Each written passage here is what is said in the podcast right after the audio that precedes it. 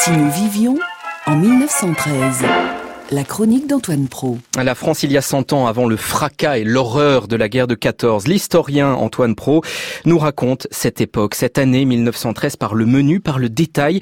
Aujourd'hui, l'école et le certificat d'études. Si nous vivions en 1913, chers auditeurs, la plupart d'entre nous n'auraient même pas le certificat d'études. Il faudrait en finir avec le mythe d'une école où régnait l'ordre et le silence, où les élèves apprenaient tous à lire, à écrire et à compter, et où ils connaissaient les grandes dates de l'histoire de France, les départements avec leurs préfectures et sous-préfectures, et les fleuves avec leurs affluents. La réalité était très différente. D'abord, les classes étaient très lourdes. Elles comprenaient en moyenne plus de 30 élèves. Mais cette moyenne masquait de larges écarts. En Seine-et-Oise, en 1901, une classe sur cinq, vous entendez bien, une sur cinq, comptait plus de 50 élèves. Une sur quatre seulement comptait 30 élèves ou moins. Les classes uniques des petits villages étaient moins chargées, mais il fallait y enseigner à la fois à des grands et à des petits, avec des enfants qui préparaient le certificat et d'autres qui apprenaient à lire, avec la difficulté supplémentaire d'une fréquentation irrégulière, des élèves qui venaient le mardi alors qu'ils n'étaient pas là le lundi, et ainsi de suite. L'école avait fait d'incontestables progrès. En 1913, moins de 5% des conscrits ne savaient ni lire ni écrire. Mais le certificat d'études ne concernait que les bons élèves. Le maître, d'ailleurs, ne présentait à l'examen que ceux qu'il pensait capables de réussir. Au total, le tiers seulement de la classe d'âge obtenait le précieux diplôme.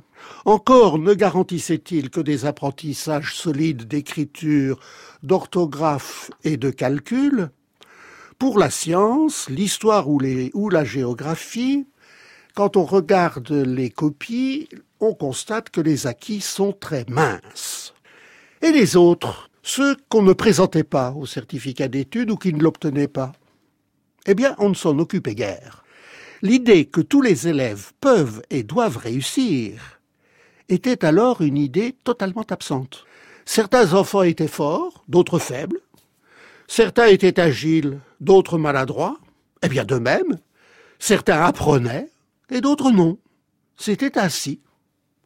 Jamais un inspecteur primaire ne reprochait à un maître d'avoir de grands élèves qui annonnent encore. Il était normal qu'il y eût des cancres, ce n'était pas la faute du maître. Mais inversement, le maître qui restait plusieurs années sans succès au certificat d'études était mal noté. Il y avait certainement dans sa classe des bons élèves aussi, et il n'avait pas été capable de les faire réussir, c'était un mauvais maître.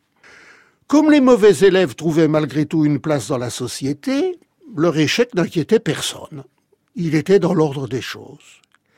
Il faudra des années pour que l'école se sente, partiellement, responsable de l'échec des élèves. Je dis partiellement, car la lutte contre l'échec scolaire, engagée, paraît-il, depuis plus de trente ans, n'a guère donné de résultats.